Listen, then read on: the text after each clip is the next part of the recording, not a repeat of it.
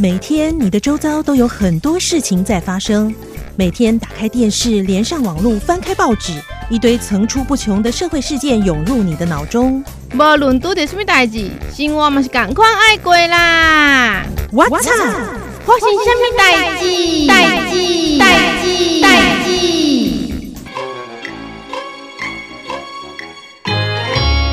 台大院通报一起家暴验伤案件，当事人正是高嘉瑜。哈，这也太夸张了吧！哦，最近真的太多暴力事件了啦。可是家暴这件事也不是现在才有的，只是因为被打的是高嘉瑜而已，对不对？也对了，哎，但大家应该是会觉得高嘉瑜的形象不像是那种会吃亏的人，嗯，毕竟也是问政犀利的立委啊。唉，不管再怎么犀利，他也是个普通人啦。而且，哎，他好像也不太高，个子蛮娇小的吼。哎，最近看新闻呢、啊，好像四十公斤左右而已，然后一百五十几公分。哎，其实也跟我们两个差不多啦。嗯，对啊，对啊，他头发梳高一点而已。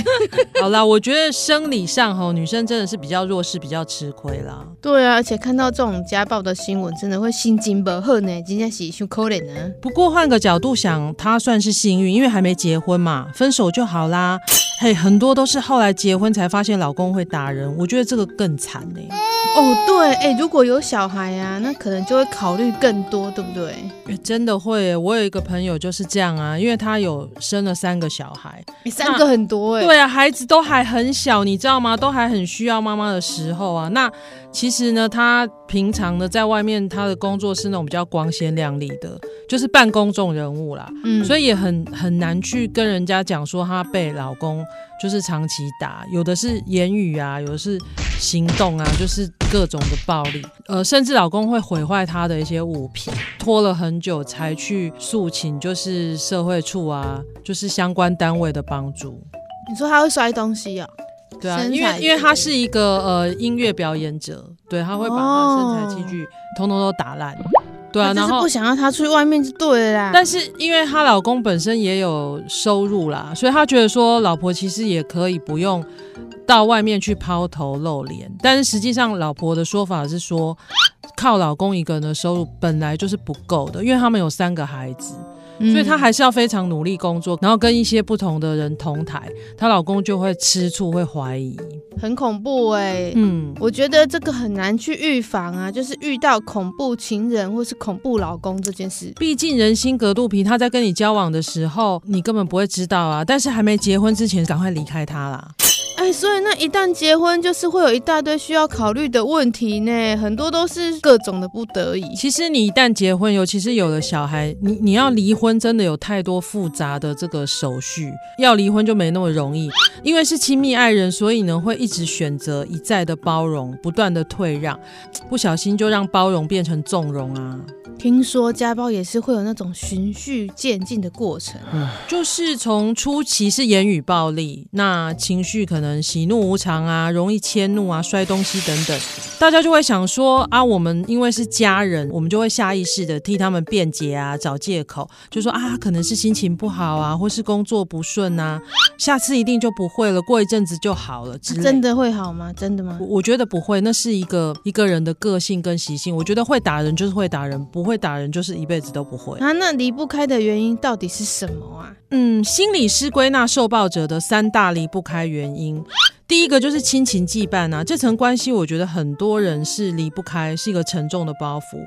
除了跟施暴者间的一些感情，也担心说通报可能对施暴者不利，会认定说，哎，人跟人之间相处，家庭的这个经营就是以和为贵嘛，那总是要顾全大局，维持家庭的完整性啊。Really? 那如果刚好发生在说你你这个家庭里有子女，就会更忍不住的担心说，那孩子孩子将来怎么办？那未来孩子的监护权怎么？处理等等的问题啊，哎、欸，我觉得啊，什么以和为贵啊，顾全大局啊，这些都是情绪勒索啦。你看，男生是没脑子吗？如果真的要以和为贵，什么大局为重，干嘛打女生呢、啊？打完还要要求对方要顾全大局，这太扯了。哎、欸，为什么顾全大局的都是被打的那个？对啊，是不是很奇怪哈？打人的都不需要有这个责任对，对呀。所以啊，如果真的不幸要走到司法程序哈，不懂这方面的专业知识也没。没关系，你就去找社会处啊，社工帮你转介，或者是寻求一些那种什么关怀协会之类的，还有一些法律辅助的单位，都会有人热心的来提供咨询，不管是赡养的权益啊，或是监护权啊，那尤其是监护权的部分，其实现在法院都会以孩子的发展啊，孩子的意向为最优先的考量去判定，那经济能力呢，也不是最主要的因素。哎，虽然是这样讲，但是应该还是要有一些经济的基础吧？经济限制就是第二大因素，占了相当高的比例。因为心理师分享说，哎，这还是跟我们传统社会运作的影响有关。因为长期以来，多数家庭形态都是男主外女主内嘛。那有些上一代的女人，她们走入婚姻就是一辈子家庭主妇。如果出去工作，那小孩又是谁来照顾？种种这些担忧，就是足够成为他们忍气吞声的理由了。啊，这些常年待在家里的主妇们啊，离开职场那么久，突然间要他们重新工作，哎，那真的是一个挑战呢，心理上的那种焦虑跟抗拒哈。嗯，心理师分析，这其实是很正常的心理反应，因为你一段时间没有碰触某样东西，你本能的就会害怕自己没有办法胜任。多半的人还是会保留一定的能力，只是说他没有那个自信心再跨出去。应该有些人还是因为害怕，担心自己跟这个社会脱节。可是好像应该很多社会资源可以运用才对，对不对？其实现在可以参考政府机关提供的就业服务，像是一些就业的培力啊，还有辅导啊。如果说你还是害怕找不到工作，或是因为你有这个接送小孩的问题，要需要比较弹性的工作机会，你还是可以去透过就业支持系统，那由专人替你媒合适合你的一些短期雇约的工作。其实一开始真的比较辛苦啦，只要是一开始要找工作都是一样。可以先寻求社福单位协助，那就可以先申请一些相关的经济补助，像是公部门的马上关怀急难救助啊，或是说你身边带有未成年的孩童，你还同时可以获得一笔子女生活补助。比起以前，现在应该算是比较有资源。对对对，那第三个因素当然就是担心外界的眼光，是指面子问题吗？因为高嘉瑜他也有说，他说觉得很丢脸这样。不只是社会的眼光，那高嘉瑜他地位就是更加不一样啊。那有些时候亲友的建议跟反应，也是会造成受暴者他就是不敢说出来，就说啊，你难道不能原谅他吗？一个家庭就这样破碎了，你干嘛跟他计较那么多？婚姻本来就是这样等等。什么啦？哎，现在还有人说这种话哦？哎，很多哎，说出这些话的当下哈，也许身旁的亲友他们都不是恶意，他们只是要完整你的家庭，但是对受暴者来说，他们的心灵是脆弱跟敏感的，所以。说者无意，但是听者有心。这些话语就会成为压倒受害人愿意求援的那个最后一根稻草。哎，我觉得说这些话的人，就是活在很古老的年代吧，要不然就是一些猪队友。猪队友本来就很多啊，所以我们都应该要学会区分自己的朋友圈，到底谁是能够理性有效帮助你的神队友，然后哪些是根本不会产生帮助，反而会让你更受伤的一些阻力，就是猪队友。哎，那如果还分不出来的时候就被打了。怎么办呢、啊？像这个时候呢，你就寻求专业的管道嘛，那是最简单的啊。啊，不然你在讲一一三吗？嘿呀、啊，一一三或是社服单位、心理师啊，或是咨商师等等这些人的协助。那这些相关单位也会告诉你，你到底下一步应该怎么做，或是他们直接替你转介到最有利的资源帮助你。听起来好像有很多可以得到帮助的管道，哈。没错，没错。但是，一样啊，你想要改变，除了外在的资源，要先了解，最关键的还是个人。人心态啦，不要怕寻求专业的协助。哎、欸，我有看过一个统计，大家知道一年里面有多少的家暴案件吗？多少？台湾的家暴事件每年是以十三万件的数量发生在大家身边哦。也就是说呢，每个小时就会有十五件的家庭暴力事件通报。妈呀，这个数字也太可怕了吧！哎、欸，而且一定有很多是没通报的吼。哎，台湾那一家得笑哎哈。那所以我们一般人到底要怎么帮助这些受害者啊？像高嘉宇的事件，哎，那个饭店的服务生都没有觉得有异常的状况哎。所以第一就是你不要对身边的家暴事件视若无睹。比方说你朋友身上有一些不明的伤痕，你不要觉得那没什么。不明伤痕，或是他最近精神非常的沮丧低迷，沮丧，然后有一种好像随时被控制行动的感觉。嗯哦，那你该通报就要帮忙通报啊。真的哎。第二，恐恐怖情人哦，以后就会是恐怖老公、老婆，所以不要以为控制就是关心，辱骂就是情绪失控了，因为他就会一再的失控啦。对，第三，一日家暴就有可能日日家暴。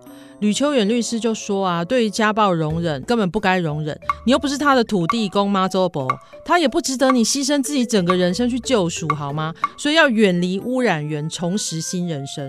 还有还有，听说保护令的申请很简单诶，你只要检附证据，然后去警察局就可以申请。如果情况严重，你还可以透过检察官申请紧急保护令，赖啊、哈录音啊、讯息、验伤单都可以。但申请之后呢，就可以获得基础的保障哦。重点就是江湖再走，证据要有。哎，很有道理耶。但是保护令到底有什么保障哈？第五就是你刚刚说的保障，就是法院会要求对方不可以再骚扰被害人，或是做一些不法的行为，甚至可以要求对方迁出住所，或者是远离被害人一百公尺之类的。如果他敢再犯，就可以用现行犯逮捕他，处以违反保护令罪。哦，第六呢，就是大家不要相信什么一时失控动手打人，容忍呢就会养成习惯，最后只能仰赖乡民给予正义。可是这种正义吼，可能就是舆论一时爽而已。对啦，其实大家讲来讲去，骂来骂去，那个当事人也不会怎样。对啊，所以要有实际上的帮助，才是真正的正义嘛。所以就算没有经济能力，你也不用委曲求全，因为社工会提供你临时庇护所来让你居住，那也会媒介工作，所以根本不需要忍气吞声啦。哎，可是有很多人还是会觉得。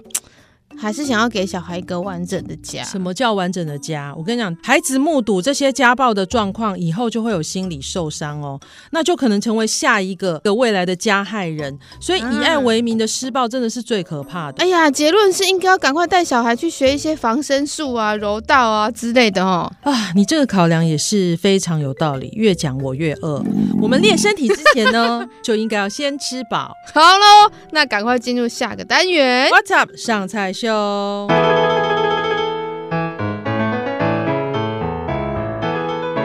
，What's up？上菜秀，上菜喽！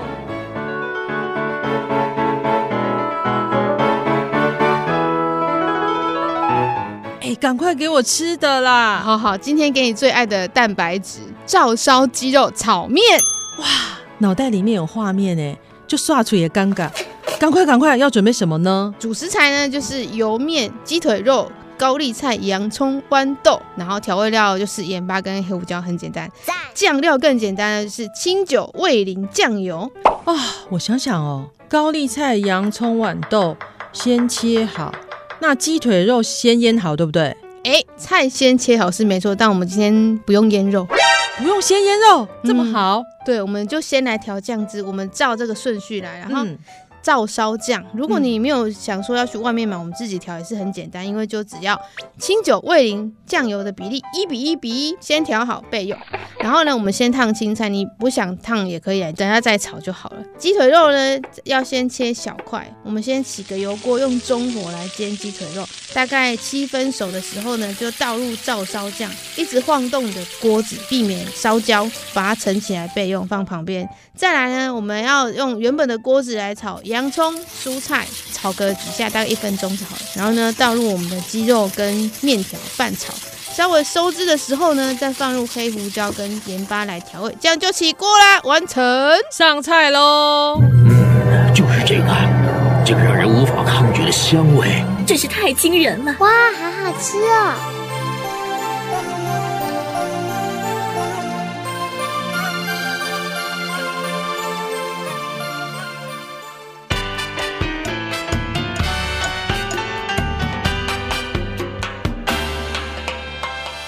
今天又是一道简单快速的好料理耶！对啊，不快不行，都要饿死的。真的真的很饿的时候，吼，这种最方便啦。哎，打架的时候，这个很热的锅子也很好用哦。哎哎，这个这个好像在讲棒球棍。我们用锅子也是不错啊。私下讨论，私下讨论。好好好。哎，线上的好朋友，赶快大家一起动手试试看哦。是动手做料理，不要误会哈。没错没错，别忘了订阅加分享，What's Up 花型虾米代记。我们下次见，拜拜。